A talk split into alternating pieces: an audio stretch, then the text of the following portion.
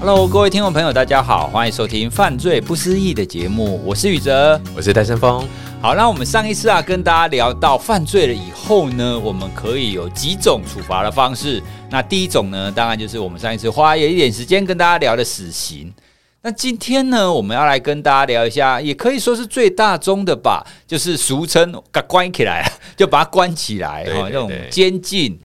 关起来的目的到底是什么？我想，如果以我一个乡民的立场来讲的话，关起来就是好，你把这个坏人隔离，不要在我身边出现，这样我就安全了嘛。好，所以我会觉得关起来最重要的目的是这个样子，其他我不管啦。那他在里面怎么活？那花多少钱？他以后怎么出来？那不关我的事。国家只要尽量的让他离我越越远越好。嗯，我不要跟坏蛋在一起，嗯，类似这种观念。对，所以我觉得刚刚有一个越远越好，这就造成一个很有趣的现象哈。台湾的监狱啊，一直以来都是各地这个房地产公司房仲的这种我们叫做 避邻避设施啊，就是恶邻居里面的第一名，你知道吗？所以我们的监狱都越盖越远啊。然后举个例子来讲，以台中监狱来讲好了，台中监狱呢，那时候本来看上大肚山就荒凉一大片嘛，所以呢就把台中整个矫正园区啊。包含台中监狱啦、台中女监啦、看守所啦、少年的一些设施，全部迁到大肚山上去。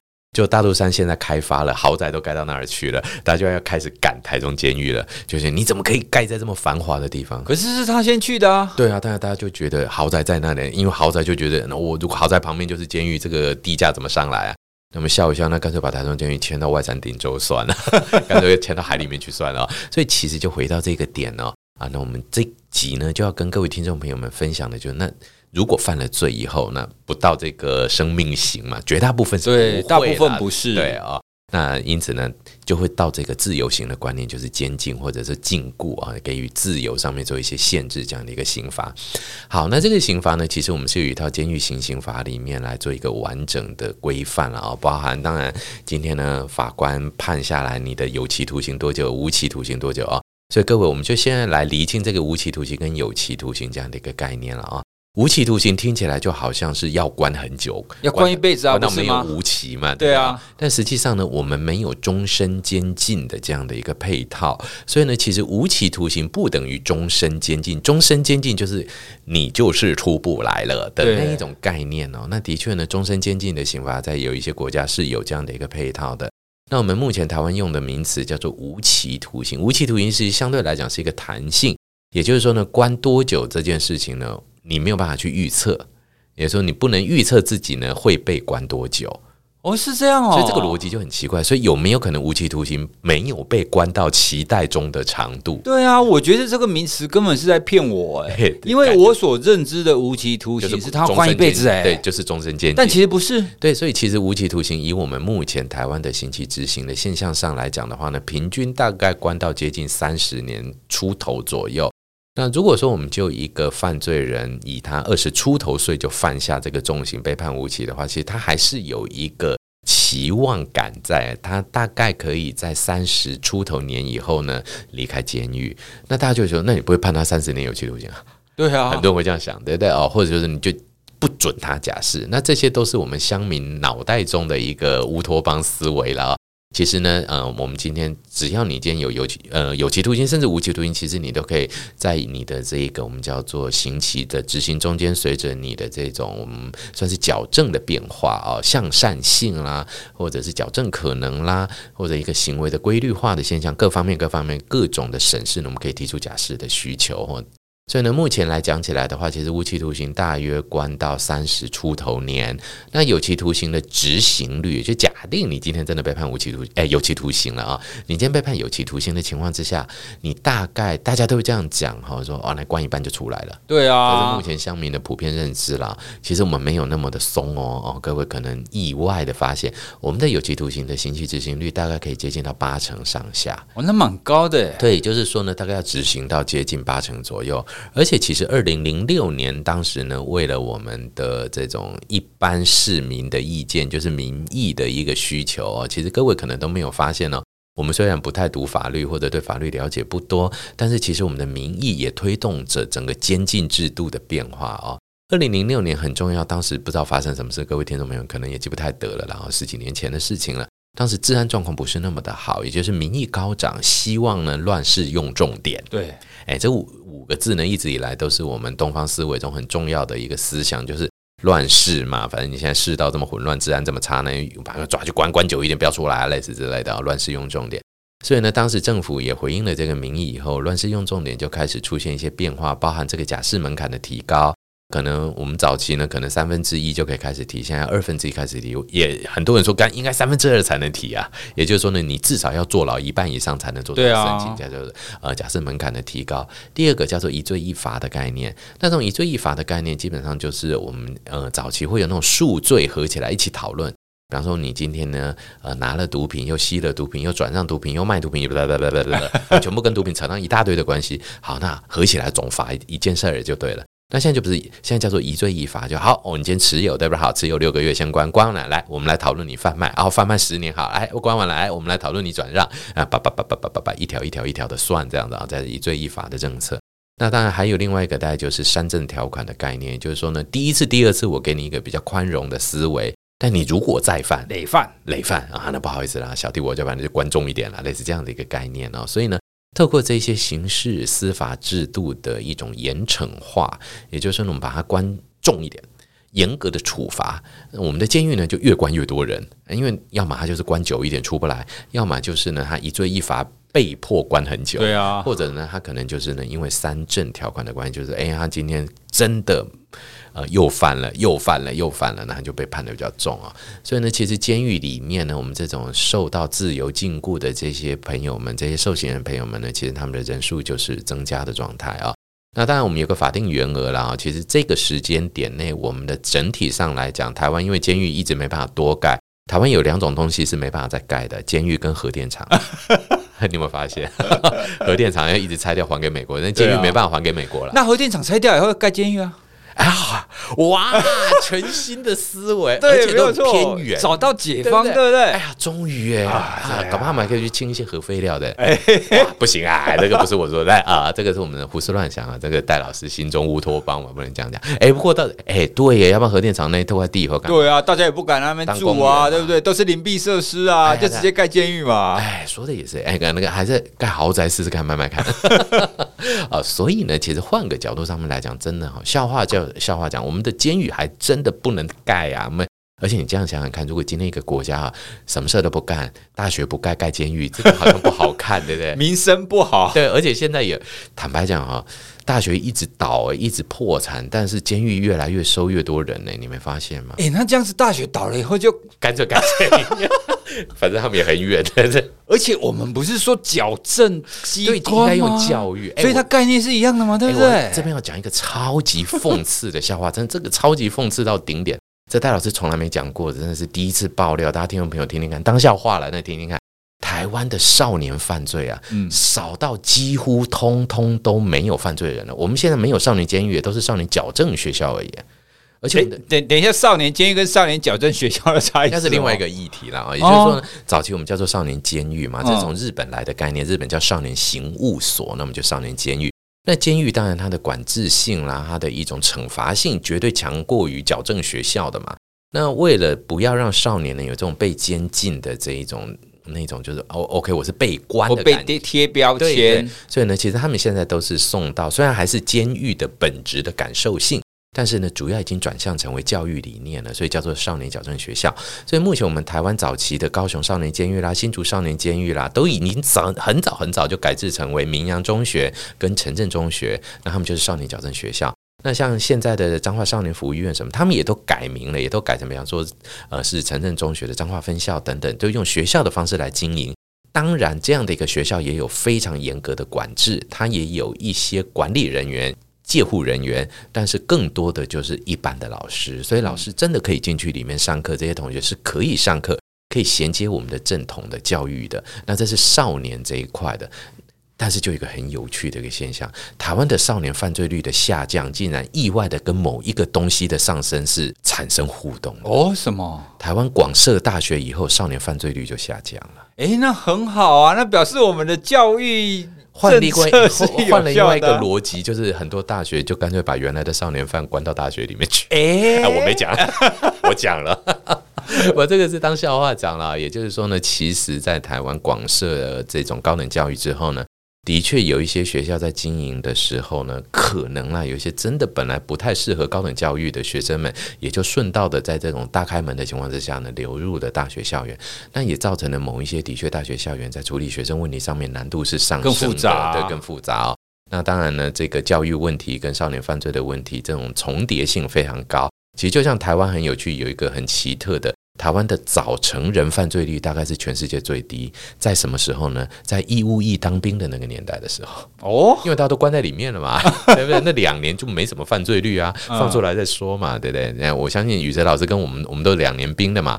大家都乖得很呐、啊，对不对？放出来什么坏事都会做，但在里面基本上军法管得严呐，你不敢怎么样。哎，这样听起来，我们有义务役好像也不会太差嘛。啊我没讲，啊、对治安好像不错 哎。某种程度上面来讲，好像没有想过这一件数字上面啊。哦，那所以呢，当然笑话归笑话，我们国家的整个的这种不管议政啦、育政啦、教育啦哦各方面的走向，其实牵一发动全身，就可以从这边看得出来了啊。好，那少年之外呢？当然，成年人就到监狱里面了。目前我们台湾来讲呢，主要的监狱大概，呃，我们有所谓的八大监呐，就是大家听起来就是这种这种什么台北、台中啦、嘉义、台南、高雄这种，听起来就是比较地方性这种的，有点像六都监狱这种感觉啊。这种对，叫我们叫做八大监之外呢，其实我们台湾的矫正机构呢，现在弄起来总员额数呢，大约是接近六万人左右，就总收容人数五万多到六万这样子啊。那这五万多到六万呢，其实我们都是超收的，也就是呢，我们的超收比例很高。因为第一，他要被关比较久，我们希望他们隔离久一点。对。然后呢，一罪一罚，或者是呢，其实呃，在很多的情况之下，台湾目前的再犯现象是蛮严重的。也就是说，有一些犯罪人，他真的是一而再、再而三。最常见的，当然第一个就是公共危险罪之不能安全驾驶，这个就叫酒驾嘛，对不对？坦白讲，酒驾这件事情呢，你要说他是犯罪，绝对是不能做的事情。但你要说他是犯罪吗？如果他没撞到人的时候，他不过就是自己喝醉酒开着一台车。如果他在完全没有人、没有车的一条马路上面开着，喝醉了开着车，那就开车嘛。当然这是危险的，不能做的。但其实他当下的确还没有造成被害现象。对啊、哦，所以呢，其实这就很容易造成这些酒驾的朋友们的这一种犯罪意识薄弱的现象。他会觉得，反正我也没撞到人，你抓我来关干什么？对啊，矫正都没有用了。他在里面就觉得啊，好了这里家无聊啦。很多那种相对来讲比较在自己的饮食习惯不好的朋友身上。他都会觉得酒驾就是国家呃怎么讲呢？国家增加税收的来源，在惩罚他而已。嗯，他觉得是这样子，所以就没有矫正的效果。对，其实对于这一些类型。那第二种呢，大概就是这个药物滥用啊，那我们叫做毒品犯。那药物滥用当然有一些不一样的层次哦，最常见的就是制造、贩卖、运输、转让，这是绝对不行，刑法里面就写得很清楚的了啊。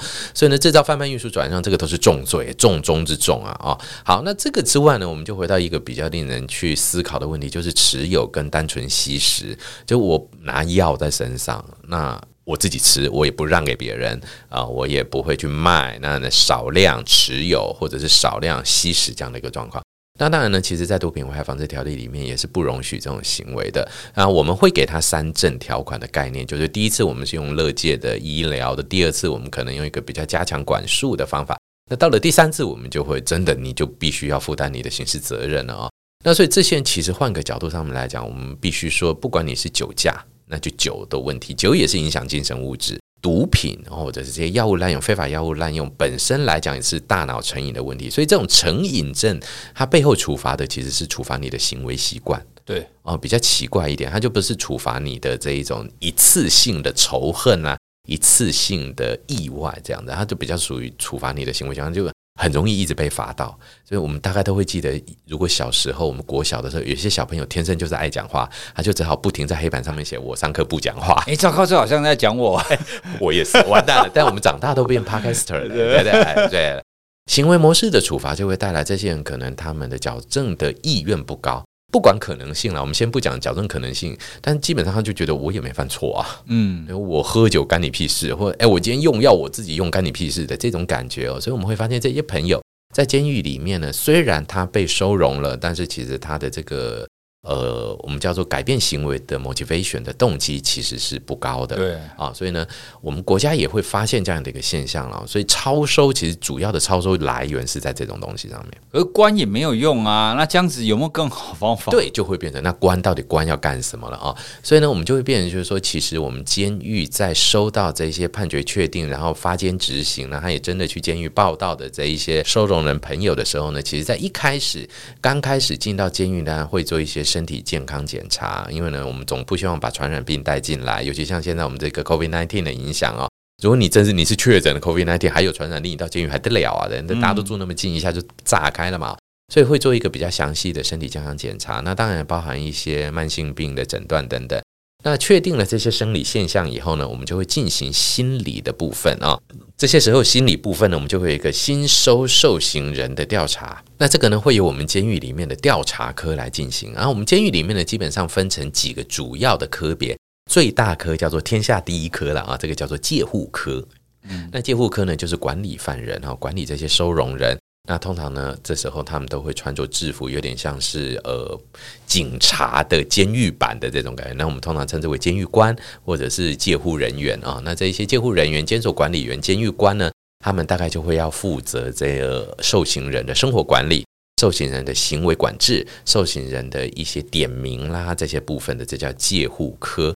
那第二科呢，大概就是我们的教化科，也就是大家听到就教化可能性那两个字的教化科，负责教育、负责感化、负责矫正、负责一些课程的一些施语啊。那再来呢，第三个大概就是调查科。那其实呢，不管戒护还是教化，我个人认为啦，调查为上才对。也就是我们真的很清楚的知道收容人的状况以后，才能因材施教，或者是一个克制化的矫正计划。那还有一颗，就是大家可能在呃网络上面会听到的，就是哇，听说有一间监狱收容人靠卖酱油月薪十二万。啊，对啊，有没有听过这个？啊？非常炫目的故事的屏东监狱的这个鼎新酱油啊，哇，各位听众朋友们都不知道，我家用过鼎新酱油以后就回不去了，我真的真是好用啊。就是那个咸度、那个纯度、那个香度，哎呀，废话，还用国家预算做酱油，当然好东西嘛，对不对？嗯、哎，所以像我家哈，现在真的是吃的用的绝大部分都监狱来的。对啊，反正第一，那叫做作业科的作业，也就是说呢，我们今天呢，希望这些收容人朋友未来出社会的时候，能够有一技之长。所以呢，就给他们做一些呃生活上面技能的培训啊、常见的当然就是有所谓的料理班，我们会辅导他们考上这种丙级料理师。烘焙班早期蛮热门的啊、我们都知道台湾大概有接近四五百亿的这个烘焙市场嘛，或者是小吃，原来在外面是做海洛因的，进到里面开始做霸王呐，做蛙粿之类的啊、好，这种之外呢，当然现在最流行的，尤其在女监啊、比较流行的呢，就是做这个长照。哦，长期照护的这种长照培育啊，那这些呢，其实都是我们的一个概念，就是说呢，诶，是不是能够让这些收容人未来出社会的时候，能够有一技之长，能够不要再走上犯罪这条路？诶，我要问一下哦，像你刚刚提到的酱油嘛，嗯，那如果是一个关在那边，然后持续做酱油，他他出狱以后，他可以说，诶，我我也做一个酱油的品牌，那我的这个配方是来自于屏东监狱，这样是可以的吗？呃，基本上来自评论圈，我相信应该监狱会很希望这种事情的发生，但是到目前为止还没有过。对啊，这样我觉得这个不是蛮不错的吗？就类似技术转移啊，类似这样的感觉的。那我就举一个很有趣的一个案例来讲好了啊。这个案例呢是曾经我真正的去呃带日本人啊一个学者，然后到了台湾的某大监狱里面去做参访的时候所发生的故事。那那个监狱刚好我们去参访的那一天呢，他们的那个料理班结训，那个料理班刚好是日本料理的一个师傅培训啊。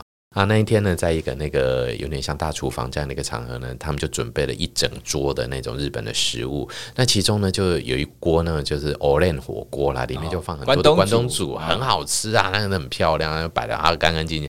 然后那一天的收容人，因为有外国的宾客要来参访，还刻意给他们穿那种日本的那种日本料理店里面的，哦、还会讲对对厨师那种，还会讲伊拉夏伊马塞的，还蛮厉害的，你知道吗？啊，那我当然我们就想坐下来，我带着日本的学者就想大家一起吃。哇，你知道吗？那个味道真的好吃啊！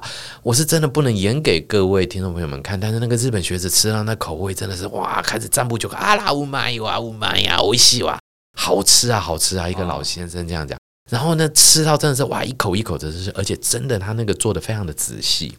然后更夸张的事情就出现，讲到后来，结果这个日本老伯伯竟然在擦眼泪，你知道吗？真的假的？对，他说阿拉那兹卡西哇，我福库罗诺拿吉来哇。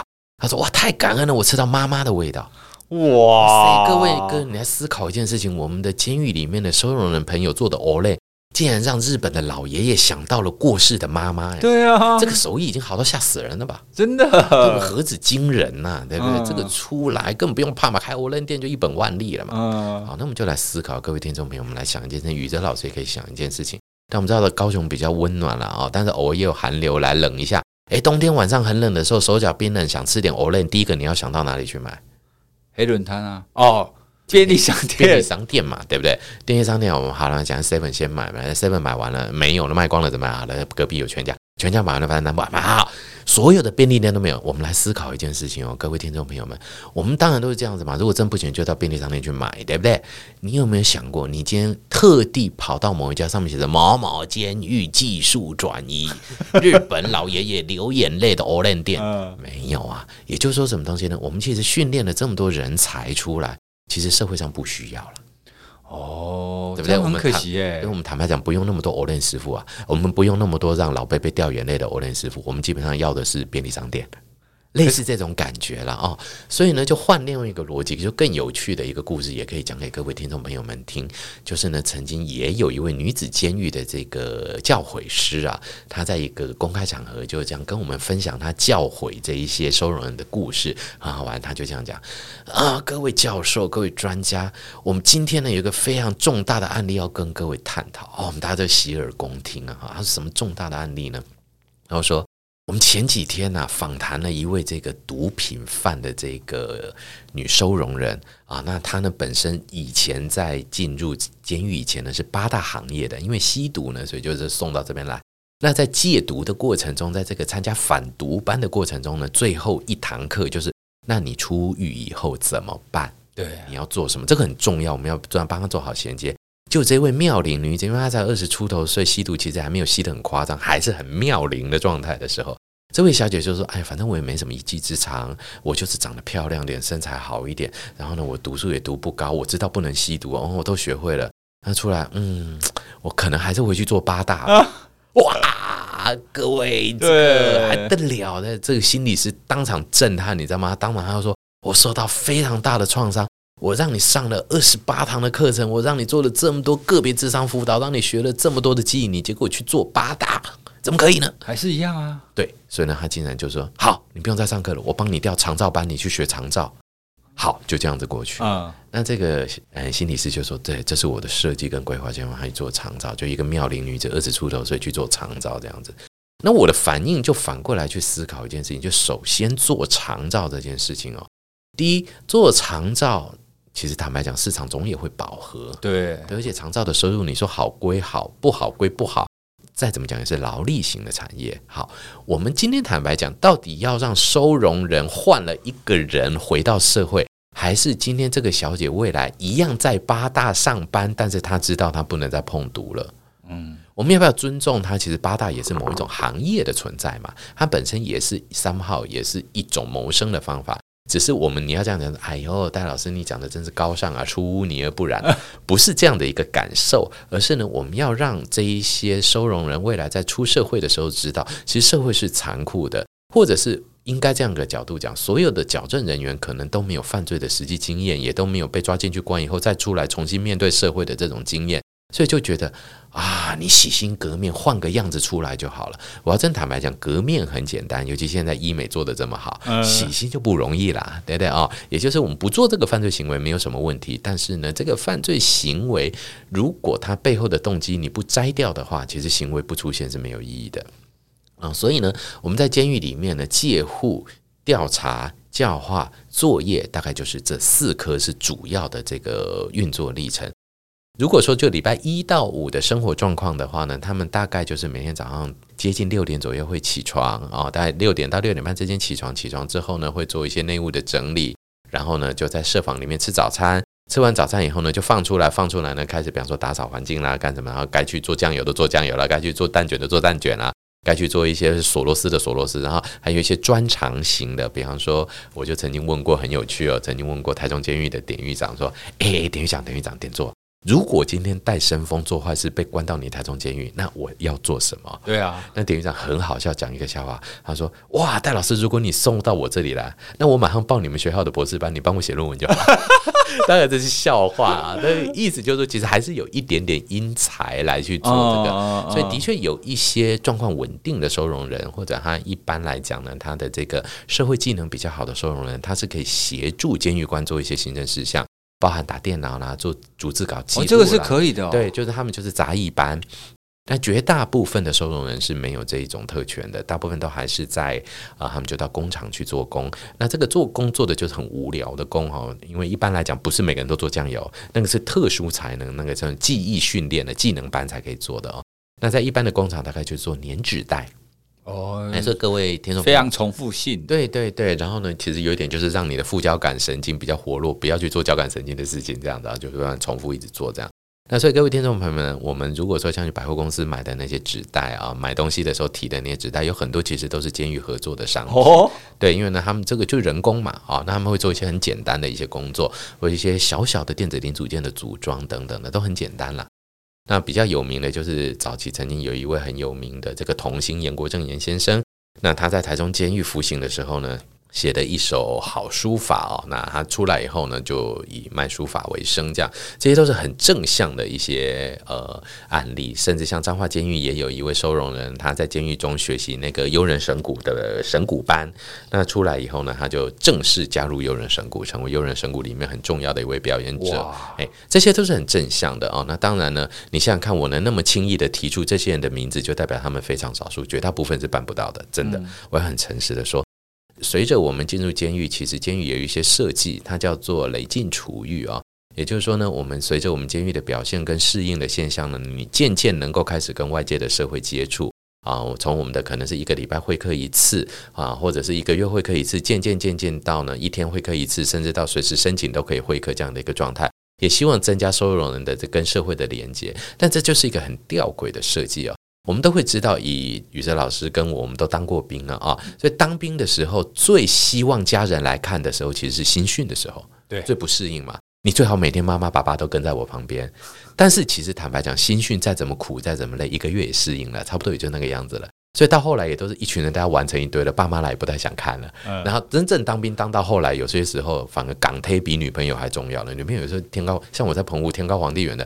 港推钓鱼可以钓得到，女朋友钓鱼不知道钓到哪条鱼了，这个都不知道了哦。所以呢，其实社会的这种人际依附会转向，监狱也一模一样。一个收容人最希望社会关心，其实是刚入监的时候，但是那时候他被剥夺了。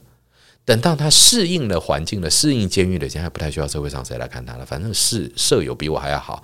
所以我们会发现很奇怪的现象，就是呢，各地的监狱，世界全世界的监狱都有这个问题，就是我们所谓的监所依赖。哦，哎，这是一个专有名词，监所依赖症、监所依存症啊。那最经典的当然就是大家一定看过那部影片《刺激一九九五》，对，关久了就没有办法出社会。对，台湾有没有？台湾不能说没有，但是台湾的这一种刺激一九九五现象呢，比较没有美国那么戏剧性。但是我们的确也会发现，就是收容人把情感依附到了监所里的人际关系上。对啊，这个蛮怪异的。他可能不认同我要再回来关，但是他会觉得里面的人比较了解我，比外面的人还了解我。那这样的状况其实是不好的。也就是说呢，对监所里面坐牢的人坐久了就有同病相怜感。嗯，那我们有一个非常不好的说法，叫做其实呢，大家进监狱叫做到犯罪大学深造。哎，比方说吸毒的朋友，一开始可能只有一个药头，进去刚好就整间都在卖药，就认识十个药头，那出来更多货可以拿哦。这些都是大家的以讹传讹之外，我们也的确有实际案例，所以这些状况都会告诉我们一件很重要的事情呢，也就是单纯的坐牢这件事情，并不太具有完整的一个，如果没有配套的话，它的矫正功能其实不值得期待。嗯，也就是监狱到底要做什么？就引这个目前嘉义监狱典狱长庄能杰庄典狱长曾经跟我说过的一句话，这句话我觉得他说的时候一定是非常沉重。那时候我们去访谈他的时候，他是这样告诉我们的：他说，呃，戴老师，你一定要帮我在广播上跟听众朋友们说我们监狱的难处。他说，监狱就像垃圾桶。大家不要的就拼命往垃圾桶丢，垃圾桶呢尽力保持自己的干净，但是你们还是嫌我们脏，把我们推得很远。你要这样子想，一个人从出生开始一路养养到他犯罪行为出现为止，可能要二三十年，这么长的时间，他的犯罪行为终于出现了。然后呢，他被判了五年，被判了十年，关到我这里来，可能六年到八年。然后你就要他变好，变好，变成一个堂堂正正的好国民，甚至他可以贡献他的心力，他跟你一样的兢兢业业、努力付出。那他前三十年不是白活了？他说：“如果我今天呢，能够用六年八年就矫正一个三十年的犯罪性。”这个不叫做监狱，他说这个叫做神坛。诶，我觉得这个思维的确是如此。更重要的事情是我们把监狱当成垃圾桶。你有见过垃圾桶里面再变出什么东西来过吗？嗯，它垃圾只会更坏吧？对，或者我们叫做资源回收，那也是有资源的东西，嗯、而且我们也只愿意回收。诶，我们其实呢，对于这些垃圾或者是资源的不太再利用，对我们不太会再利用，甚至讲再利用，那个逻辑都会变成它是次级品。对耶，我们不会把它变成一个 fresh，呃，一个全新的 renew 的东西来去使用。所以呢，当我们对监狱、监禁、矫正、教育的看法建立在这种很奇特的思维，就是你要把它教到比以前还要好，不好意思，不可能。对，我们最多只能让他做到一件事情，不再犯。不再犯就很麻烦，要么他真的不做坏事了，要么他变成犯罪天才了，让你抓不到了。啊，这两种都叫不再犯，因为那叫没抓到嘛。所以呢，其实这个就是我们一般市井小民们，我们的社会大众对于监禁、对于这一种管理、矫正，必须要有的一个自己扪心自问的看法。单纯的隔离，越隔离越久，OK，but。但是我们后续这个配套到底做了没？甚至有很多的收容人是需要医疗的，但他们的医疗的一些资源是不足的。这些情况其实都是会让我们的监禁的效果越来越恶化的。哇，你刚刚讲的那几点让我觉得，其实监禁这件事情没有想象中的那么简单，而且没有那么好用，诶。因为很多乡民的想法是：哇，我把你关起来，我还要让你身体检查，然后我白天还放风给你工作，供你吃三餐，还要缴健保费嘞。我们还帮他缴健保费。对啊，所以在里面很爽啊。对，很多人这样想，那你不要逛逛看。对啊，但是从你刚刚的描述起来，我觉得最大的一个问题就是你刚刚提到的监狱依存嘛。嗯，如果如果太过于依赖，就变成是你会习惯里面的环境跟习惯里面的人际关系。那其实从心理学来思考的话，也的确一定会这个样子啊。人本来进入一个环境，你就会适应这个环境，久了就变成他的人了。对，就变成那个形状。嗯。嗯所以这样子说起来，我们希望把人关进去，除了隔离以外，我们我们当然希望他可以变成是一个比较好的人，或者至少他不要再犯啦。但问题是你关在那一个，通通是，通通我我们说简单一点，通通是坏人的一个情况。到底要怎么样才能让他变成不会再犯，或变成是一个好人？我觉得这的确是我们必须要在里面的那一些，我们说矫正也好，教育也好，这些我们都需要再做更好的设计。所以我觉得没有错，也就是我们最后的社会复归这条路哦。所以呢，我觉得我们希望下一次我们还有一集可以来跟各位探讨国外的做法。那我觉得我很想介绍的是我最近刚从日本得到的一些最新的，因为日本他们在。三年前开始思考降低再犯这件事情，那他们已经执行三年了。他们怎么做？我觉得很有趣的，也就是当一个人从跟警察打照面开始，他就开始辅导，一路到他走回社会来。哇，这个观念叫做入口辅导，到最后的出口辅导，整个流程我觉得蛮值得跟各位做分享的。哦，或许日本的例子可以当成是一个借鉴，对，哦、因为毕竟他们的做法目前来讲，在亚洲的做法上面来讲，在克制化这一点呢，是做的比较前面一点。也就是说呢，他们在呃各种的呃评量、评鉴或者是横鉴测验这个部分呢，给予收容人有比较多的机会来去呃呈现出他个人的问题，然后来去各个的击破他问题来解决他。我觉得也许三号。未来我们台湾可以往这个方向走，但是这些都是未来我们要努力，但不是日本最好。台湾目前也有一些很好的做法，包含我们的宗教力量的介入也是非常的强大，包含我们的家庭传统道德价值观念，其实是一个非常坚固的一个保护因子等等。我们还是有我们的强项，那我们是不是可以取他人之长处，截自己之长处，来去发展不一样的一个矫正模型？我觉得这是一个非常期待的一件事情。是好，那我们今天呢，主要跟大家聊了有关于我们所谓的关起来哈，那他们的情况到底是什么样子？那监狱呢？我相信大家大部分的听众朋友都没有机会进去监狱，不知道监狱到底有分哪些科、嗯、哦。所以我们跟大家聊了这一些。那我们下一集呢，就是像刚刚戴老师所说的，我们再来跟大家谈谈有什么样子的方法可以让这一些人。回去以后，真的变成是一个好一点的人呢？哦，那这就是我们下一集要跟大家聊的喽。好，那我们这一集就跟大家聊到这里，再见，拜拜，拜拜。